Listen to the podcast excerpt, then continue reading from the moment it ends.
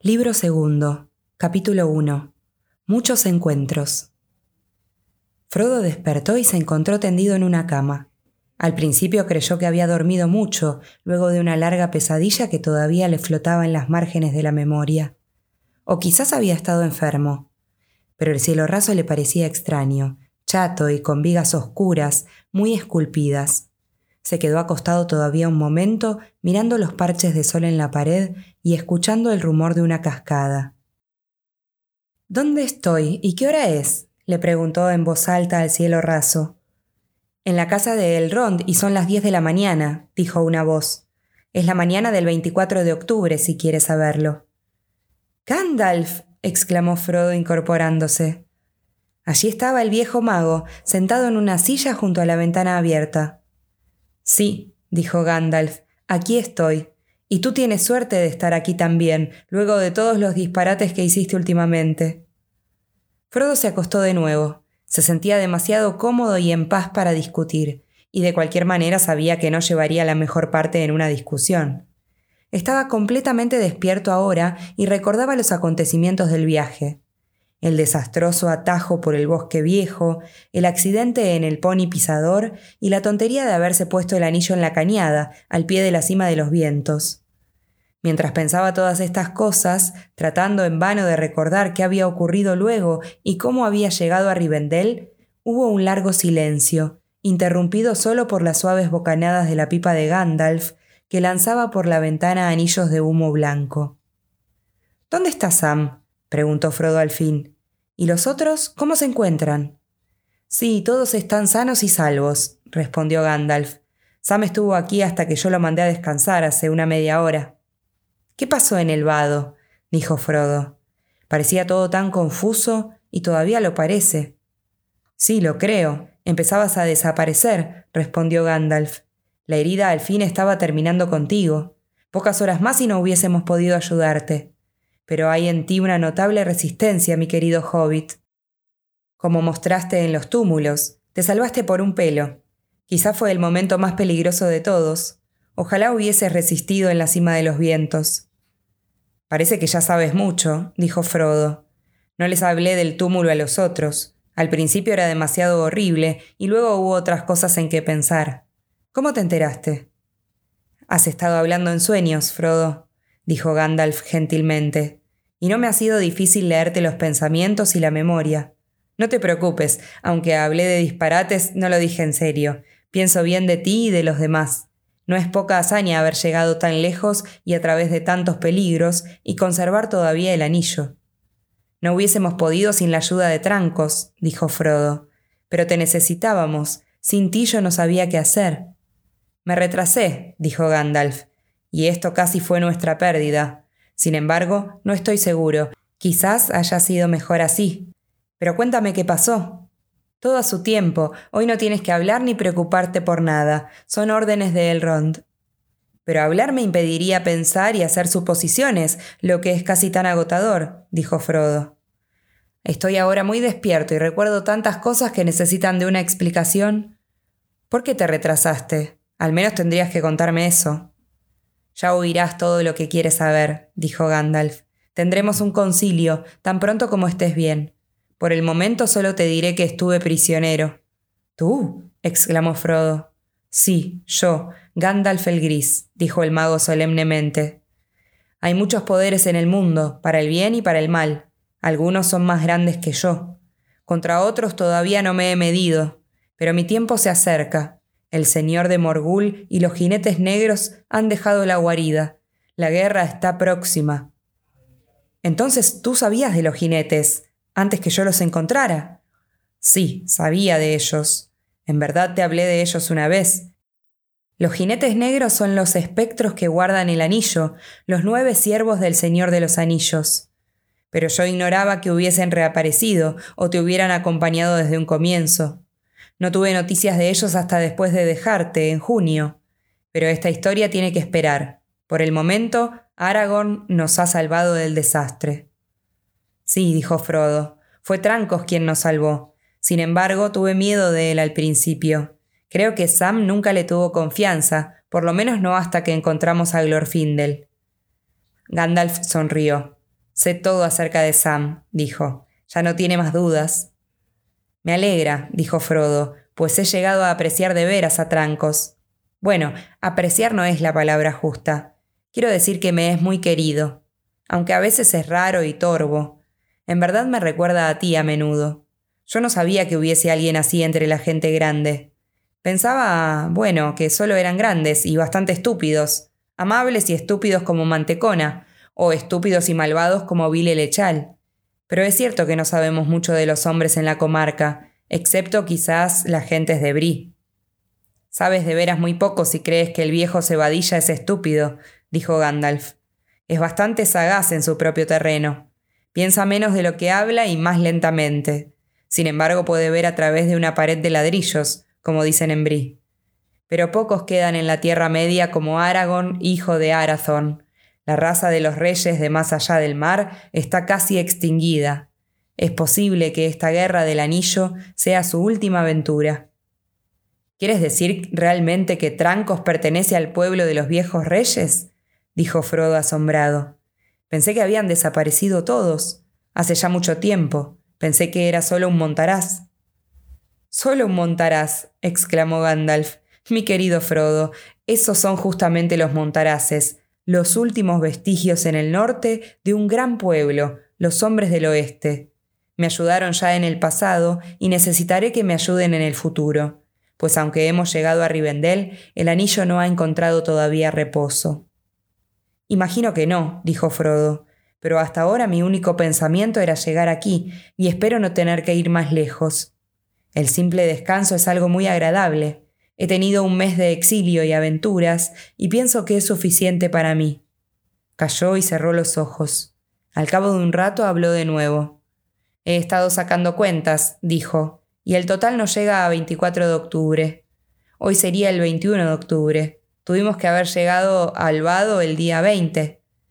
En tu estado actual has hablado demasiado y has sacado demasiadas cuentas, dijo Gandalf. ¿Cómo sientes ahora el hombro y el costado? No sé, dijo Frodo. No lo siento nada, lo que quizás es un adelanto, pero... hizo un esfuerzo. El brazo puedo moverlo un poco. Sí, está volviendo a la vida. No está frío, añadió tocándose la mano izquierda con la derecha. Bien, dijo Gandalf, se está restableciendo. Pronto estarás curado del todo. El Rond ha estado cuidándote durante días desde que te trajeron aquí. Días, dijo Frodo. Bueno, cuatro noches y tres días, para ser exactos. Los elfos te trajeron del vado en la noche del 20 y es ahí donde perdiste la cuenta. Hemos estado muy preocupados y Sam no dejó tu cabecera ni de día ni de noche, excepto para llevar algún mensaje. El Rond es un maestro del arte de curar, pero las armas del enemigo son mortíferas. Para decirte la verdad, yo tuve muy pocas esperanzas, pues se me ocurrió que en la herida cerrada había quedado algún fragmento de la hoja. Pero no pudimos encontrarlo hasta anoche. El Rond extrajo una esquirla. Estaba muy incrustada en la carne y abriéndose paso hacia adentro. Frodo se estremeció recordando el cruel puñal de hoja mellada que se había desvanecido en manos de trancos. No te alarmes, dijo Gandalf, ya no existe, ha sido fundida y parece que los hobbits se desvanecen de muy mala gana. He conocido guerreros robustos de la gente grande que hubiesen sucumbido enseguida a esa esquirla que tú llevaste diecisiete días. ¿Qué me hubiesen hecho? preguntó Frodo. ¿Qué trataban de hacer esos jinetes? Trataban de atravesarte el corazón con un puñal de morgul que queda en la herida. Si lo hubieran logrado, serías ahora como ellos, solo que más débil, y te tendrían sometido. Serías un espectro bajo el dominio del Señor Oscuro, y te habría atormentado por haber querido retener el anillo, si hay tormento mayor que el de perder el anillo y verlo en el dedo del Señor Oscuro. Gracias sean dadas por no haberme enterado de ese horrible peligro, dijo Frodo con voz débil. Yo estaba mortalmente asustado, por supuesto, pero si hubiera sabido más, no me hubiese atrevido ni a moverme. Es una maravilla que haya escapado con vida.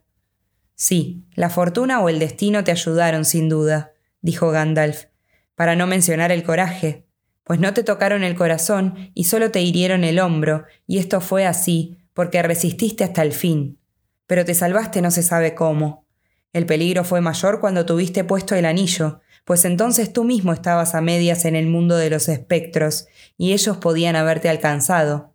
Tú podías verlos, y ellos te podían ver. Sí, es cierto, dijo Frodo. Mirarlos fue algo horrible. Pero ¿cómo vemos siempre a los caballos? Porque son verdaderos caballos, así como las ropas negras son verdaderas ropas, que dan forma a la nada que ellos son cuando tienen tratos con los vivos. ¿Por qué esos caballos negros soportan entonces a semejantes jinetes? Todos los otros animales se espantan cuando los jinetes andan cerca, aún el caballo élfico de Glorfindel. Los perros les ladran y los gansos les graznan. Porque esos caballos nacieron y fueron criados al servicio del Señor Oscuro. Los sirvientes y animales de Mordor no son todos espectros. Hay orcos y trolls, wargos y licántropos. Y ha habido y todavía hay muchos hombres, guerreros y reyes, que andan a la luz del sol y sin embargo están sometidos a Mordor. Y el número de estos servidores crece todos los días. ¿Y Rivendell? ¿Y los elfos? ¿Está Rivendell a salvo? Sí, por ahora, hasta que todo lo demás sea conquistado. Los elfos pueden temer al Señor Oscuro y quizás huyan de él, pero nunca jamás lo escucharán o le servirán. Y aquí, en Rivendell, viven algunos de los principales enemigos de Mordor, los sabios elfos, señores de Eldar, de más allá de los mares lejanos. Ellos no temen a los espectros del anillo, pues quienes han vivido en el reino bienaventurado viven a la vez en ambos mundos y tienen grandes poderes contra lo visible y lo invisible. Creí ver una figura blanca que brillaba y no empalidecía como las otras. ¿Era entonces Glorfindel? Sí, lo viste un momento tal como es en el otro lado, uno de los poderosos primeros nacidos. Es el señor elfo de una casa de príncipes. En verdad hay poder en Rivendell capaz de resistir la fuerza de Mordor, por un tiempo al menos, y hay también otros poderes afuera. Hay poder también de otra especie en la comarca. Pero todos estos lugares pronto serán como islas sitiadas si las cosas continúan como hasta ahora. El Señor Oscuro está desplegando toda su fuerza. Sin embargo, continuó Gandalf, incorporándose de pronto y adelantando el mentón mientras se le erizaban los pelos de la barba como alambre de púas. No nos desanimemos. Pronto te curarás si no te mato con mi charla. Estás en Rivendell y no te preocupes por ahora. No tengo ningún ánimo y no sé cómo podría desanimarme, dijo Frodo. Pero ahora no hay nada que me preocupe. Dame simplemente noticias de mis amigos y dime cómo terminó el asunto del vado, como he venido preguntando, y me declararé satisfecho por el momento. Luego dormiré otro poco, me parece, pero no podré cerrar los ojos hasta que hayas terminado esa historia para mí. Gandalf acercó la silla a la cabecera del lecho y miró con atención a Frodo. El color le había vuelto a la cara, los ojos se le habían aclarado y tenía una mirada despejada y lúcida. Sonreía y parecía que todo andaba bien. Pero el ojo del mago alcanzó a notar un cambio imperceptible, como una cierta transparencia alrededor de Frodo y sobre todo alrededor de la mano izquierda, que descansaba sobre el cubrecama. Sin embargo, era algo que podía esperarse, reflexionó Gandalf. No está ni siquiera curado a medias, y lo que le pasará al fin ni siquiera el Rond podría decirlo. Creo que no será para mal. Podría convertirse en algo parecido a un vaso de agua clara, para los ojos que sepan ver. Tienes un aspecto espléndido, dijo en voz alta. Me arriesgaré a contarte una breve historia sin consultar a Elrond. Pero muy breve, recuérdalo, y luego dormirás otra vez. Esto es lo que ocurrió, según lo que he averiguado. Los jinetes fueron directamente detrás de ti, tan pronto como escapaste. Ya no necesitaban que los caballos los guiaran, te habías vuelto visible para ellos, estabas en el umbral del mundo de los fantasmas. Y además el anillo lo llamaba de algún modo. Tus amigos saltaron a un lado, fuera del camino, o los hubieran aplastado sin remedio. Sabían que estabas perdido si no te salvaba el caballo blanco. Los jinetes eran demasiado rápidos y hubiese sido inútil perseguirlos, y demasiado numerosos, y hubiese sido inútil oponerse. A pie, ni siquiera Glorfindel y Aragorn, luchando juntos, hubieran podido resistir a los nueve a la vez. Cuando los espectros del anillo pasaron rápidos como el viento, tus amigos corrieron detrás. Muy cerca del vado hay una pequeña hondonada, oculta tras unos pocos árboles achaparrados junto al camino. Allí encendieron rápidamente un fuego, pues Glorfindel sabía que habría una crecida si los jinetes trataban de cruzar. Él entonces tendría que vérselas con quienes estuvieran de este lado del río. En el momento en que llegó la creciente, Glorfindel corrió hacia el agua, seguido por Aragorn y los otros, todos llevando antorchas encendidas. Atrapados entre el fuego y el agua y viendo a un señor de los elfos que mostraba todo el poder de su furia, los jinetes se acobardaron y los caballos enloquecieron. Tres fueron arrastrados río abajo por el primer asalto de la crecida. Luego los caballos echaron a los otros al agua. ¿Y ese fue el fin de los jinetes? preguntó Frodo. No, dijo Gandalf. Los caballos tienen que haber muerto, y sin ellos son como impedidos. Pero los espectros del anillo no pueden ser destruidos con tanta facilidad. Sin embargo, y por el momento, no son ya criaturas de temer. Tus amigos cruzaron cuando pasó la inundación y te encontraron tendido de bruces en lo alto de la barranca, con una espada rota bajo el cuerpo. El caballo hacía guardia a tu lado. Tú estabas pálido y frío y temieron que hubieses muerto o algo peor. La gente de Elrond los encontró allí y te trajeron lentamente a Rivendell. ¿Quién provocó la crecida? preguntó Frodo. Elrond la ordenó, respondió Gandalf. El río de este valle está bajo el dominio de Elrond. Las aguas se levantan furiosas cuando él cree necesario cerrar el vado. Tan pronto como el capitán de los espectros del anillo entró a caballo en el agua, soltaron la avenida. Si me lo permites, añadiré un toque personal a la historia. Quizá no lo notaste, pero algunas de las olas se encabritaron como grandes caballos blancos montados por brillantes jinetes blancos. Y había muchas piedras que rodaban y crujían. Por un momento temí que hubiésemos liberado una furia demasiado poderosa y que la crecida se nos fuera de las manos y os arrastrara a todos vosotros. Hay gran vigor en las aguas que bajan de las nieves de las montañas nubladas. Sí, todo me viene a la memoria ahora, dijo Frodo, el tremendo rugido. Pensé que me ahogaba, con mis amigos y todos, pero ahora estamos a salvo. Gandalf echó una rápida mirada a Frodo, pero el hobbit había cerrado los ojos. Sí, estamos todos a salvo por el momento. Pronto habrá fiesta y regocijo para celebrar la victoria en el vado del Bruinen, y allí estaréis todos vosotros ocupando sitios de honor. Espléndido, dijo Frodo. Es maravilloso que el Rond y Glorfindel y tan grandes señores, sin hablar de trancos, se molesten tanto y sean tan bondadosos conmigo. Bueno, hay muchas razones para que así sea, dijo Gandalf, sonriendo. Yo soy una buena razón. El anillo es otra. Tú eres el portador del anillo, y eres el heredero de Bilbo, que encontró el anillo. Querido Bilbo, dijo Frodo soñoliento, me pregunto dónde andará. Me gustaría que estuviese aquí y pudiese oír toda esta historia. Se hubiera reído con ganas. La vaca que saltó por encima de la luna. Y el pobre viejo troll. Luego de esto, se durmió rápidamente. Frodo estaba ahora a salvo en la última casa hogareña al este del mar. Esta casa era, como Bilbo había informado hacía tiempo, una casa perfecta, tanto te guste comer como dormir o contar cuentos o cantar, o solo quedarte sentado pensando, o una agradable combinación de todo. Bastaba estar allí para curarse del cansancio, el miedo y la melancolía. A la caída de la noche, Frodo despertó de nuevo y descubrió que ya no sentía necesidad de dormir o descansar, y que en cambio tenía ganas de comer y beber, y quizá cantar y contar luego alguna historia. Salió de la cama y descubrió que podía utilizar el brazo casi como antes. Encontró ya preparadas unas ropas limpias de color verde que le caían muy bien. Mirándose en el espejo, se sobresaltó al descubrir que nunca había estado antes tan delgado. La imagen se parecía notablemente al joven sobrino de Bilbo, que había acompañado al tío en muchos paseos a pie por la comarca, pero los ojos del espejo le devolvieron una mirada pensativa. Sí, desde la última vez que te miraste en un espejo te ocurrieron algunas cosas, le dijo a la imagen, pero ahora por un feliz encuentro. Se estiró de brazos y silbó una melodía.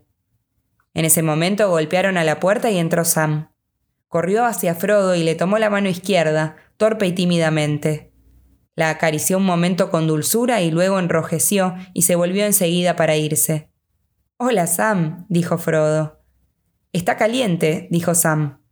Quiero decir la mano de usted, señor Frodo. Ha estado tan fría en las largas noches. Pero victoria y trompetas, gritó, dando otra media vuelta con ojos brillantes y bailando. Es maravilloso verlo de pie y recuperado del todo, señor. Gandalf me pidió que viniera a ver si usted podía bajar y pensé que bromeaba. Estoy listo, dijo Frodo. Vamos a buscar a los demás. Puedo llevarlo hasta ellos, señor, dijo Sam. Es una casa grande esta y muy peculiar. A cada paso se descubre algo nuevo, y nunca se sabe qué encontrará uno a la vuelta de un corredor. Y elfos, señor Frodo, elfos por aquí y elfos por allá, algunos como reyes, terribles y espléndidos, y otros alegres como niños. Y la música y el canto, aunque no he tenido tiempo ni ánimo para escuchar mucho desde que llegamos aquí, pero empiezo a conocer los recovecos de la casa. Sé lo que has estado haciendo, Sam, dijo Frodo, tomándolo por el brazo, pero tienes que estar contento esta noche y prestar oídos a la alegría que te llega del corazón. Vamos, muéstrame lo que hay a la vuelta de los corredores. Sam lo llevó por distintos pasillos y luego a escaleras abajo, y por último salieron a un jardín elevado sobre la barranca escarpada del río. Los amigos de Frodo estaban allí sentados, en un pórtico que miraba al este. Las sombras habían cubierto el valle, abajo, pero en las faldas de las montañas lejanas había aún un rastro de luz. El aire era cálido. El sonido del agua que corría y caía en cascadas llegaba a ellos claramente, y un débil perfume de árboles y flores flotaba en la noche, como si el verano se hubiese demorado en los jardines de Elrond. ¡Hurra! gritó Pippin incorporándose de un salto. He aquí a nuestro noble primo. Abran paso a Frodo, señor del anillo. Calla, dijo Gandalf desde el fondo sombrío del pórtico. Las cosas malas no tienen cabida en este valle, pero aún así es mejor no nombrarlas. El Señor del Anillo no es Frodo, sino el amo de la Torre Oscura de Mordor, cuyo poder se extiende otra vez sobre el mundo. Estamos en una fortaleza. Afuera caen las sombras. Gandalf ha estado diciendo cosas así, todas tan divertidas, dijo Pippin. Piensa que es necesario llamarme al orden, pero de algún modo parece imposible sentirse triste o estar deprimido en este sitio. Tengo la impresión de que podría ponerme a cantar si conociese una canción apropiada. Yo también cantaría, rió Frodo, aunque por ahora preferiría comer y beber. Eso tiene pronto remedio, dijo Pippin. Has mostrado tu astucia habitual levantándote justo a tiempo para una comida. Más que una comida, una fiesta, dijo Merry. Tan pronto como Gandalf informó que ya estabas bien, comenzaron los preparativos. Apenas había acabado de hablar cuando un tañido de campanas los convocó al salón de la casa. El salón de la casa de Elrond estaba colmado de gente, elfos en su mayoría, aunque había unos pocos huéspedes de otra especie. Elrond estaba sentado en un sillón a la cabecera de una mesa larga sobre el estrado. A un lado tenía a Glorfindel y al otro a Gandalf. Frodo los observó maravillado, pues nunca había visto a Elrond, de quien se hablaba en tantos relatos y sentados a la izquierda y a la derecha, Glorfindel y aún Gandalf, a quienes creía conocer tan bien, se le revelaban como grandes y poderosos señores. Gandalf era de menor estatura que los otros dos, pero la larga melena blanca, la abundante barba gris y los anchos hombros le daban un aspecto de rey sabio salido de antiguas leyendas. En la cara trabajada por los años, bajo las espesas cejas nevadas, los ojos oscuros eran como carbones encastrados que de súbito podían encenderse y arder. Glorfindel era alto y erguido, el cabello de oro resplandeciente, la cara joven y hermosa, libre de temores y luminosa de alegría, los ojos brillantes y vivos y la voz como una música. Había sabiduría en aquella frente y fuerza en aquella mano. El rostro de Elrond no tenía edad, no era ni joven ni viejo, aunque uno podía leer en él el recuerdo de muchas cosas, felices y tristes. Tenía el cabello oscuro como las sombras del atardecer y ceñido por una diadema de plata. Los ojos eran grises como la claridad de la noche, y en ellos había una luz semejante a la luz de las estrellas. Parecía venerable como un rey coronado por muchos inviernos, y vigoroso sin embargo como un guerrero probado en la plenitud de sus fuerzas. Era el señor de Rivendell, poderoso tanto entre los elfos como entre los hombres. En el centro de la mesa, apoyada en los tapices que pendían del muro, había una silla bajo un dosel y allí estaba sentada una hermosa dama, tan parecida a Elrond bajo forma femenina, que no podía ser, pensó Frodo, sino una pariente próxima. Era joven y al mismo tiempo no lo era, pues aunque la escarcha no había tocado las trenzas de pelo sombrío y los brazos blancos y el rostro claro eran tersos y sin defecto, y la luz de las estrellas le brillara en los ojos, grises como una noche sin nubes, había en ella verdadera majestad, y la mirada revelaba conocimiento y sabiduría, como si hubiera visto todas las cosas que traen los años. Le cubría la cabeza una red de hilos de plata, entretejida con pequeñas gemas de un blanco resplandeciente, pero las delicadas vestiduras grises no tenían otro adorno que un cinturón de hojas cinceladas en plata. Así vio Frodo a Arwen, hija de Elrond, a quien pocos mortales habían visto hasta entonces, y de quien se decía que había traído de nuevo a la tierra la imagen viva de Lucien, y la llamaban un Domiel, pues era la estrella de la tarde para su pueblo. Había permanecido mucho tiempo en la tierra de la familia de la madre, en Lorien, más allá de las montañas, y había regresado hacía poco a Rivendell, a la casa del padre. Pero los dos hermanos de Arwen, el Adan y el Roir, llevaban una vida errante y a menudo iban a caballo hasta muy lejos junto con los montaraces del norte, y jamás olvidaban los tormentos que la madre de ellos había sufrido en los antros de los orcos. Frodo no había visto ni había imaginado nunca belleza semejante en una criatura viviente, y el hecho de encontrarse sentado a la mesa de Elrond entre tanta gente alta y hermosa lo sorprendía y abrumaba a la vez. Aunque tenía una silla apropiada y contaba con el auxilio de varios almohadones, se sentía muy pequeño y bastante fuera de lugar. Pero esta impresión pasó rápidamente. La fiesta era alegre y la comida todo lo que un estómago hambriento pudiese desear. Pasó un tiempo antes que mirara de nuevo alrededor o se volviera hacia la gente vecina. Buscó primero a sus amigos. Sam había pedido que le permitieran atender a su amo, pero le respondieron que por esta vez él era invitado de honor. Frodo podía verlo ahora junto al estrado, sentado con Pippin y Merry a la cabecera de una mesa lateral no alcanzó a ver a Trancos. A la derecha de Frodo estaba sentado un enano que parecía importante, ricamente vestido. La barba, muy larga y bifurcada, era blanca, casi tan blanca como el blanco de nieve de las ropas. Llevaba un cinturón de plata y una cadena de plata y diamantes le colgaba del cuello. Frodo dejó de comer para mirarlo. Bienvenido y feliz encuentro, dijo el enano volviéndose hacia él y levantándose del asiento hizo una reverencia. Gloin, para servir a usted, dijo inclinándose todavía más. Frodo Bolsón, para servir a usted y a la familia de usted, dijo Frodo correctamente, levantándose sorprendido y desparramando los almohadones. ¿Me equivoco al pensar que es usted el Gloin, uno de los doce compañeros del gran Thorin escudo de roble? No se equivoca, dijo el enano juntando los almohadones y ayudando cortésmente a Frodo a volver a la silla. Y yo no pregunto, pues ya me han dicho que es usted pariente y heredero de nuestro célebre amigo Bilbo. Permítame felicitarlo por su restablecimiento. Muchas gracias, dijo Frodo. Ha tenido usted aventuras muy extravías, he oído, dijo Gloin.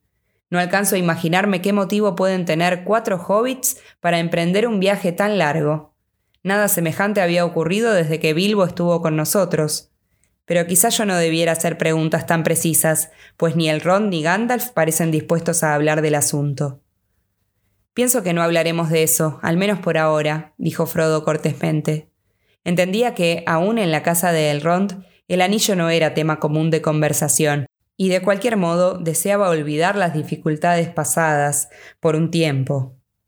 Pero yo también me pregunto, continuó, ¿Qué traerá a un enano tan importante a tanta distancia de la montaña solitaria?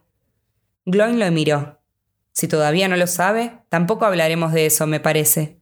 El señor Elrond nos convocará a todos muy pronto, creo, y oiremos entonces muchas cosas, pero hay todavía otras de las que se puede hablar. Conversaron durante todo el resto de la comida, pero Frodo escuchaba más de lo que hablaba, pues las noticias de la comarca, aparte de las que se referían al anillo, parecían menudas, lejanas e insignificantes, mientras que Gloin, en cambio, tenía mucho que decir de las regiones septentrionales de las tierras ásperas. Frodo supo que Grimbeorn el Viejo, hijo de Beorn, era ahora el señor de muchos hombres vigorosos y que ni orcos ni lobos se atrevían a entrar en su país, entre las montañas y el bosque negro. Es verdad, dijo Gloin, si no fuera por los Beórnidas, ir del valle a Rivendell hubiese sido imposible desde hace mucho tiempo. Son hombres valientes y mantienen abierto el paso alto y el vado de la carroca. Pero el peaje es elevado, añadió sacudiendo la cabeza, y como los Beorn de antaño, no gustan mucho de los enanos. Sin embargo, son gente en la que se puede confiar, y eso es mucho en estos días pero en ninguna parte hay hombres que nos muestren tanta amistad como los del valle. Son buena gente los bárdidos. El nieto de Bard el arquero es quien los gobierna, Brand, hijo de Bain, hijo de Bard. Es un rey poderoso y sus dominios llegan ahora muy al sur y al este de Esgarot. ¿Y qué me dice de la gente de usted? preguntó Frodo. Hay mucho que decir, bueno y malo, respondió Gloin. Pero casi todo bueno. Hemos tenido suerte hasta ahora aunque no escapamos del ensombrecimiento de la época. Si realmente quiere oír de nosotros, le daré todas las noticias que quiera, pero hágame callar cuando esté cansado. La lengua se le suelta a los enanos cuando hablan de sí mismos, dicen. Y luego de esto, Gloin se embarcó en un largo relato sobre el reino de los enanos. Le encantaba haber encontrado un oyente tan cortés, pues Frodo no daba señales de fatiga y no trataba de cambiar el tema, aunque en verdad pronto se encontró perdido entre los extraños nombres de personas y lugares de los que nunca había oído hablar. Le interesó saber, sin embargo, que Dain reinaba todavía bajo la montaña, que era viejo, habiendo cumplido ya 250 años, venerable y fabulosamente rico. De los diez compañeros que habían sobrevivido a la batalla de los cinco ejércitos, siete estaban todavía con él, Dualin, Gloin, Dori, Nori, Bifur, Bofur y Bombur. Bombur era ahora tan gordo que no podía trasladarse por sus propios medios de la cama a la mesa, y se necesitaban seis jóvenes enanos para levantarlo. ¿Y qué se hizo de Balin, Iori y Oin? preguntó Frodo. Una sombra cruzó la cara de Gloin. No lo sabemos, respondió. He venido a pedir consejo a gentes que moran en Rivendell, en gran parte a causa de Balin. Pero por esta noche hablemos de cosas más alegres. Gloin se puso entonces a hablar de las obras de los enanos y le comentó a Frodo los trabajos que habían emprendido en el valle y bajo la montaña. Hemos trabajado bien, dijo, pero en metalurgia no podemos rivalizar con nuestros padres, muchos de cuyos secretos se han perdido. Hacemos buenas armaduras y espadas afiladas, pero las hojas y las cotas de malla no pueden compararse con las de antes de la venida del dragón. Solo en minería y en construcciones hemos superado los viejos tiempos. Tendría usted que ver los canales del valle, Frodo, y las montañas y las fuentes. Tendría usted que ver las calzadas de piedras de distintos colores, y las salas y calles subterráneas con arcos tallados como árboles, y las terrazas y torres que se alzan en las faldas de la montaña. Vería usted entonces que no hemos estado ociosos. Iré y lo veré, si me es posible alguna vez, dijo Frodo. Como si hubiera sorprendido Bilbo viendo todos esos cambios en la desolación de Smaug. Gloin miró a Frodo y sonrió. Usted quería mucho a Bilbo, ¿no es así? preguntó. Sí, respondió Frodo. Preferiría verlo a él antes que todas las torres y palacios del mundo. El banquete concluyó por fin. El Rond y Arwen se incorporaron y atravesaron la sala, y los invitados lo siguieron en orden. Las puertas se abrieron de par en par, y todos salieron a un pasillo ancho y cruzaron otras puertas y llegaron a otra sala. No había mesas allí, pero un fuego claro ardía en una amplia chimenea entre pilares tallados a uno y otro lado. Frodo se encontró marchando al lado de Gandalf. Esta es la sala del fuego, dijo el mago. Escucharás aquí muchas canciones y relatos si consigues mantenerte despierto. Pero fuera de las grandes ocasiones, la sala está siempre vacía y silenciosa, y solo vienen aquí quienes buscan tranquilidad y recogimiento. La chimenea está encendida todo el año, pero casi no hay otra luz. Mientras el rond entraba e iba hacia el asiento preparado para él, unos trovadores elfos comenzaron a tocar una música suave. La sala se fue llenando lentamente y Frodo observó con deleite las muchas caras hermosas que se habían reunido allí. La luz dorada del fuego jugueteaba sobre las distintas facciones y relucía en los cabellos. De pronto vio, no muy lejos del extremo opuesto del fuego, una pequeña figura oscura sentada en un taburete, la espalda apoyada en una columna. Junto a él, en el suelo, un tazón y un poco de pan. Frodo se preguntó si el personaje estaría enfermo, si alguien podía enfermarse en Rivendell, y no habría podido asistir al festín. Parecía dormir, la cabeza inclinada sobre el pecho, y ocultaba la cara en un pliegue del manto negro. El Rond se adelantó y se quedó de pie junto a la silenciosa figura. Despierta, pequeño señor, dijo con una sonrisa. Enseguida se volvió hacia Frodo y le indicó que se acercara. He aquí llegada la hora que tanto has deseado, Frodo. He aquí un amigo que te ha faltado mucho tiempo. La figura oscura alzó la cabeza y se descubrió la cara. Bilbo. gritó Frodo, reconociéndolo de pronto y dando un salto hacia adelante. Hola, Frodo, mi muchacho, dijo Bilbo. Así que llegaste al fin. Esperaba que tuvieras éxito. Bueno, bueno, de modo que estos festejos son todos en tu honor, me han dicho. Espero que lo hayas pasado bien. ¿Por qué no estuviste presente? gritó Frodo. ¿Y por qué no me permitieron que te viera antes?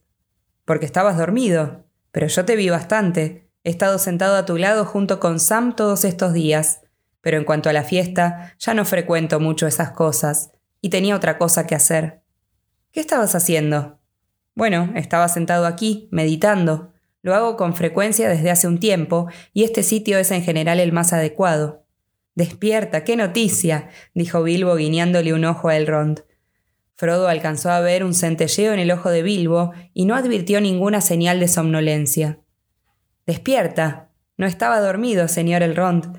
Si queréis saberlo, habéis venido todos demasiado pronto de la fiesta y me habéis perturbado, mientras componía una canción. Me enredé en una línea o dos y estaba recomponiendo los versos, pero supongo que ahora ya no tienen remedio. Habéis cantado tanto las ideas que se me fueron de la cabeza. Tendré que recurrir a mi amigo el Dunadan para que me ayude. ¿Dónde está? El Ron rió. Lo encontraremos, dijo. Luego los dos os iréis a un rincón a acabar vuestra tarea, y nosotros la oiremos y la juzgaremos antes que terminen los festejos. Se enviaron mensajeros en busca del amigo de Bilbo, aunque nadie sabía dónde estaba, ni por qué no había asistido al banquete. Mientras tanto, Frodo y Bilbo se sentaron y Sam se acercó rápidamente y se quedó junto a ellos. Frodo y Bilbo hablaron en voz baja, sin prestar atención a la alegría y a la música que estallaban en la sala de un extremo a otro. Bilbo no tenía mucho que decir de sí mismo. Luego de dejar Hobbiton, había ido como sin rumbo, siguiendo a veces el camino o cruzando los campos a un lado o a otro, pero de algún modo había caminado todo el tiempo hacia Rivendell. Llegué aquí sin muchas aventuras, dijo, y luego de un descanso fui hasta el valle acompañando a los enanos. Mi último viaje. Ya no iré por los caminos. El viejo Balin había partido. Entonces volví aquí y me he quedado hasta ahora. He estado ocupado. He seguido escribiendo mi libro. Y compuse algunas canciones, por supuesto. Las cantan aquí de vez en cuando. Aunque solo para complacerme, creo yo. Pues no son bastante buenas para Rivendell, naturalmente y escucho y pienso. Aquí parece que el tiempo no pasara. Existe nada más. Un sitio notable desde cualquier punto de vista. Me han llegado toda clase de noticias de más allá de las montañas y del sur, pero ninguna de la comarca. He tenido noticias del anillo, por supuesto. Gandalf ha estado aquí a menudo, aunque no me contó gran cosa. En estos últimos años se ha vuelto cada vez más reservado. El Dunadan me dijo más. Imagínate mi anillo causando tantos problemas. Es una lástima que Gandalf no lo hubiese averiguado antes. Yo mismo podía haberlo traído aquí hace mucho, sin tantas dificultades. Pensé alguna vez en volver a buscarlo a Hobbiton, pero estoy poniéndome viejo, y ellos no me dejarían. Gandalf y el Rond, quiero decir. Parecen pensar que el enemigo revuelve cielo y tierra buscándome y que me haría picadillo si me sorprendiera al descubierto. Y Gandalf dijo, Bilbo, el anillo ha pasado a otro, no sería bueno para ti ni para nadie si te entremetieras otra vez. Curiosa observación, digna de Gandalf, pero me dijo que cuidaba de ti, de modo que no me preocupé. Me hace terriblemente feliz verte sano y salvo. Hizo una pausa y miró a Frodo como dudando. ¿Lo tienes aquí? preguntó en un murmullo. No me aguanto de curiosidad, ¿entiendes? Luego de todo lo que he oído. Me gustaría mucho echarle un vistazo. Sí, lo tengo aquí, respondió Frodo, sintiendo de pronto una rara resistencia. Tiene el mismo aspecto de siempre. Bueno, me gustaría verlo un momento nada más, dijo Bilbo. Mientras se vestía, Frodo había descubierto que le habían colgado al cuello el anillo y que la cadena era nueva, liviana y fuerte. Sacó lentamente el anillo. Bilbo extendió la mano, pero Frodo retiró enseguida el anillo. Descubrió con pena y asombro que ya no miraba a Bilbo. Parecía como si una sombra hubiese caído entre ellos, y detrás de esa sombra alcanzaba a ver una criatura menuda y arrugada, de rostro ávido y manos huesudas y temblorosas. Tuvo ganas de golpearla. La música y los cantos de alrededor se apagaron de algún modo y hubo un silencio. Bilbo echó una rápida mirada a la cara de Frodo y se pasó una mano por los ojos. Ahora entiendo, dijo. Apártalo, lo lamento. Lamento que te haya tocado esa carga. Lo lamento todo. ¿Las aventuras no terminan nunca? Supongo que no. Alguien tiene que llevar adelante la historia. Bueno, no puede evitarse. Me pregunto si valdrá la pena que termine mi libro. Pero no nos preocupemos por eso ahora. Veamos las noticias. Cuéntame de la comarca. Frodo ocultó el anillo y la sombra pasó dejando apenas una hilacha de recuerdo. La luz y la música de Rivendell lo rodearon todo otra vez. Bilbo sonreía y reía, feliz. Todas las noticias que Frodo le daba de la comarca, ahora de cuando en cuando aumentadas y corregidas por Sam, le parecían del mayor interés, desde la tala de un arbolito hasta las travesuras del niño más pequeño de Hobbiton. Estaban tan absortos en los acontecimientos de las cuatro cuadernas que no advirtieron la llegada de un hombre vestido de verde oscuro. Durante algunos minutos se quedó mirándolos con una sonrisa. De pronto Bilbo alzó los ojos. Ah, al fin llegaste, Dunadan, exclamó. Trancos, dijo Frodo. Parece que tienes muchos nombres. Bueno, Trancos nunca lo había oído hasta ahora, dijo Bilbo. ¿Por qué lo llamas así? Así me llaman en Brí, dijo Trancos riéndose, y así fui presentado. ¿Y por qué lo llamas tú Dunadan? preguntó Frodo. El Dunadan, dijo Bilbo. Así lo llaman aquí a menudo. Pensé que conocías bastante élfico como para entender Dun Adan, hombre del oeste, Numenorean. Pero no es el momento de lecciones. Se volvió hacia Trancos. ¿Dónde has estado, amigo mío? ¿Por qué no asististe al festín? La dama Arwen estaba presente. Trancos miró gravemente a Bilbo. Lo sé, dijo, pero a menudo tengo que dejar la alegría a un lado. El Adán y el Roir han vuelto inesperadamente de las tierras ásperas y traían noticias que yo quería oír enseguida. Bueno, querido compañero, dijo Bilbo, ahora que oíste las noticias, ¿puedes dedicarme un momento? Necesito tu ayuda en algo urgente. El Ron dice que mi canción tiene que estar terminada antes de la noche y me encuentro en un atolladero. Vayamos a un rincón a darle un último toque. Tranco sonrió. Vamos, dijo, házmela escuchar. Dejaron un rato a Frodo a solas consigo mismo, pues Sam dormía ahora, y el hobbit se sintió como aislado del mundo y bastante abandonado, aunque todas las gentes de Rivendell se apretaban alrededor. Pero quienes estaban más cerca callaban, atentos a la música de las voces y los instrumentos, sin reparar en ninguna otra cosa. Frodo se puso a escuchar. Al principio, y tan pronto como prestó atención, la belleza de las melodías y de las palabras entrelazadas en lengua élfica aunque entendía poco, obraron sobre él como un encantamiento. Le pareció que las palabras tomaban forma y visiones de tierras lejanas y objetos brillantes que nunca había visto hasta entonces se abrieron ante él, y la sala de la chimenea se transformó en una niebla dorada sobre mares de espuma que suspiraban en las márgenes del mundo. Luego el encantamiento fue más parecido a un sueño, y enseguida sintió que un río interminable de olas de oro y plata venía acercándose, demasiado inmenso para que él pudiera abarcarlo. El río fue parte del aire vibrante que lo rodeaba, lo empapaba y lo inundaba. Frodo se hundió bajo el peso resplandeciente del agua y entró en un profundo reino de sueños. Allí fue largamente de un lado a otro en un sueño de música que se transformaba en agua corriente y luego en una voz. Parecía la voz de Bilbo, que cantaba un poema. débiles al principio, y luego más claras se alzaron las palabras. Earendil era un marino que en Arbenien se demoró, y un bote hizo en Nimrecel de madera de árboles caídos. Tejió las velas de hermosa plata y los faroles fueron de plata. El mascarón de proa era un cisne y había luz en las banderas.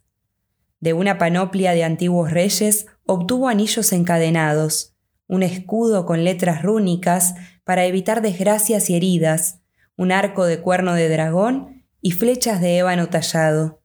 La cota de malla era de plata y la vaina de piedra calcedonia, de acero la espada infatigable y el casco alto de adamanto. Llevaba en la cimera una pluma de águila y sobre el pecho una esmeralda. Bajo la luna y las estrellas erró alejándose del norte, extraviándose en sendas encantadas, más allá de los días de las tierras mortales.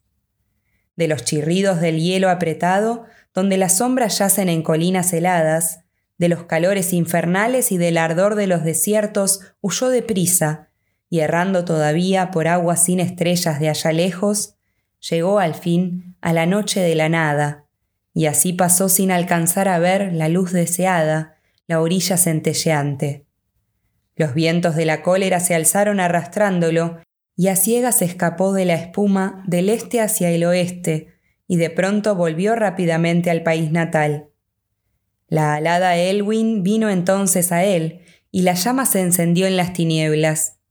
Más clara que la luz del diamante, ardía el fuego encima del collar, y en él puso el silmaril, coronándolo con una luz viviente.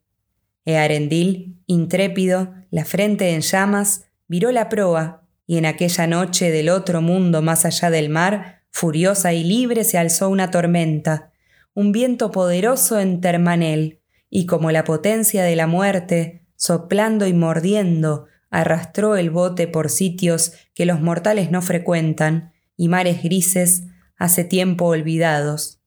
Y así Arendil pasó del este hacia el oeste. Cruzando la noche eterna fue llevado sobre las olas negras que corrían por sombras y por costas inundadas, ya antes que los días empezaran, hasta que al fin en márgenes de perlas, donde las olas siempre espumosas traen oro amarillo y joyas pálidas, donde termina el mundo, oyó la música. Vio la montaña que se alzaba en silencio, donde el crepúsculo se tiende en las rodillas de Valinor, y vio a Eldamar, muy lejos más allá de los mares. Vagabundo escapado de la noche, llegó por último a un puerto blanco, al hogar de los elfos claro y verde, de aire sutil. Pálidas como el vidrio, al pie de la colina de Ilmarin, resplandeciendo en un valle abrupto, las torres encendidas del Tirion se reflejan allí, en el lago de sombras. Allí dejó la vida errante y le enseñaron canciones, los sabios le contaron maravillas de antaño y le llevaron arpas de oro. De blanco élfico lo vistieron y precedido por siete luces fue hasta la oculta tierra abandonada, cruzando el Calakirian. Al fin entró en los salones sin tiempo, donde brillando caen los años incontables, y reina para siempre el rey antiguo en la montaña escarpada de Ilmarin. Palabras desconocidas se dijeron entonces, de la raza de los hombres y de los elfos. Le mostraron visiones del trasmundo prohibidas para aquellos que allí viven. Un nuevo barco para él construyeron, de mitril y de vidrio élfico, de proa brillante. Ningún remo desnudo, ninguna vela en el mástil de plata, el silmaril como linterna, y en la bandera un fuego vivo puesto allí mismo por el Berez, y otorgándole alas inmortales, impuso a Earendil un eterno destino, navegar por los cielos sin orillas, detrás del sol y la luz de la luna. De las altas colinas de Bereven, donde hay dulces manantiales de plata, las alas lo llevaron, como una luz errante, más allá del muro de la montaña. Del fin del mundo entonces volvió, deseando encontrar otra vez la luz del hogar. Navegando entre sombras y ardiendo como una estrella solitaria, fue por encima de las nieblas, como fuego distante delante del sol, maravilla que precede al alba, donde corren las aguas de Norlanda. Y así pasó sobre la tierra media, y al fin oyó los llantos de dolor, de las mujeres y las vírgenes élficas, de los tiempos antiguos, de los días de antaño. Pero un destino implacable pesaba sobre él. Hasta la desaparición de la luna, pasar como una estrella en órbita, sin detenerse nunca en las orillas donde habitan los mortales, heraldo de una misión que no conoce descanso, llevar allá lejos la claridad resplandeciente, la luz flamígera de Oesternes. El canto cesó. Frodo abrió los ojos y vio que Bilbo estaba sentado en el taburete en medio de un círculo de oyentes que sonreían y aplaudían. Ahora oigámoslo de nuevo, dijo un elfo. Bilbo se incorporó e hizo una reverencia. Me siento halagado, Lindir, dijo, pero sería demasiado cansado repetirlo de cabo a rabo. No demasiado cansado para ti, dijeron los elfos riendo. Sabes que nunca te cansas de recitar tus propios versos pero en verdad una sola audición no nos basta para responder a tu pregunta. ¿Qué? exclamó Bilbo. ¿No podéis decir qué partes son mías y cuáles de Dunadan? No es fácil para nosotros señalar diferencias entre dos mortales, dijo el elfo. Tonterías, Lindir, gruñó Bilbo. Si no puedes distinguir entre un hombre y un hobbit, tu juicio es más pobre de lo que yo había imaginado. Son como guisantes y manzanas, así de diferentes. Quizás, a una oveja otra oveja le parece sin duda diferente, rió Lindir, o a un pastor, pero no nos hemos dedicado a estudiar a los mortales. Hemos tenido otras ocupaciones. No discutiré contigo, dijo Bilbo. Tengo sueño luego de tanta música y canto. Dejaré que lo adivines si tienes ganas. Se incorporó y fue hacia Frodo. Bueno, se terminó, dijo en voz baja. Salí mejor parado de lo que creía. Pocas veces me piden una segunda audición. ¿Qué piensas tú? No trataré de adivinar, dijo Frodo sonriendo. No tienes por qué hacerlo, dijo Bilbo. En realidad es todo mío, aunque Aragorn insistió en que incluyera una piedra verde. Parecía creer que era importante. No sé por qué. Pensaba además que el tema era superior a mis fuerzas, y me dijo que si yo tenía la osadía de hacer versos acerca de Arendil en casa de Elrond, era asunto mío. Creo que tenía razón. No sé, dijo Frodo, a mí me pareció adecuado de algún modo, aunque no podría decirte por qué. Estaba casi dormido cuando empezaste y me pareció la continuación de un sueño. No caí en la cuenta de que estabas aquí cantando, sino casi cerca del fin. Es difícil mantenerse despierto en este sitio hasta que te acostumbras, dijo Bilbo. Aparte de que los hobbits nunca llegarán a necesitar de la música y la poesía tanto como los elfos. Parece que los necesitaran como la comida o más. Seguirán así por mucho tiempo hoy. ¿Qué te parece si nos escabullimos y tenemos por ahí una charla tranquila? ¿Podemos hacerlo? dijo Frodo. Por supuesto, esto es una fiesta, no una obligación. Puedes ir y venir como te plazca si no haces ruido. Se pusieron de pie y se retiraron en silencio a las sombras y fueron hacia la puerta. A lo dejaron atrás, durmiendo con una sonrisa en los labios. A pesar de la satisfacción de estar en compañía de Bilbo, Frodo sintió una punzada de arrepentimiento cuando dejaron la sala del fuego. Cruzaban aún el umbral cuando una voz clara entonó una canción. A el verez Gilzoniel, si libre en pena Miriel, o menel aglar el enaz, na caere de palandiriel, o galad remin enoraz, fanuilos le linazon, nef aear si nef aearon. Frodo se detuvo un momento volviendo la cabeza. El Rond estaba en su silla y el fuego le iluminaba la cara como la luz de verano entre los árboles. Cerca estaba sentada la dama Arwen. Sorprendido, Frodo vio que Aragorn estaba de pie junto a ella. Llevaba recogido el manto oscuro y parecía estar vestido con la cota de malla de los elfos y una estrella le brillaba en el pecho. Hablaban juntos. De pronto le pareció a Frodo que Arwen se volvía hacia la puerta y que la luz de los ojos de la joven caía sobre él desde lejos y le traspasaba el corazón. Se quedó allí como esperando mientras las dulces sílabas de la canción élfica le llegaban como joyas claras de palabras y música. Es un canto a Elbereth, dijo Bilbo. Cantarán esa canción y otras del reino bienaventurado muchas veces esta noche. Vamos. Fueron hasta el cuartito de Bilbo que se abría sobre los jardines y miraba al sur por encima de las barrancas del Bruinen. Allí se sentaron un rato, mirando por la ventana las estrellas brillantes sobre los bosques que crecían en las laderas abruptas y charlando en voz baja. No hablaron más de las menudas noticias de la comarca distante, ni de las sombras oscuras y los peligros que los habían amenazado, sino de las cosas hermosas que habían visto juntos en el mundo, de los elfos, de las estrellas, de los árboles y de la dulce declinación del año brillante en los bosques. Alguien golpeó al fin la puerta. Con el perdón de ustedes, dijo Sam asomando la cabeza, pero me preguntaba si necesitarían algo. Con tu perdón, Sam Gamgee, replicó Bilbo. Sospecho que quieres decir que es hora de que tu amo se vaya a la cama.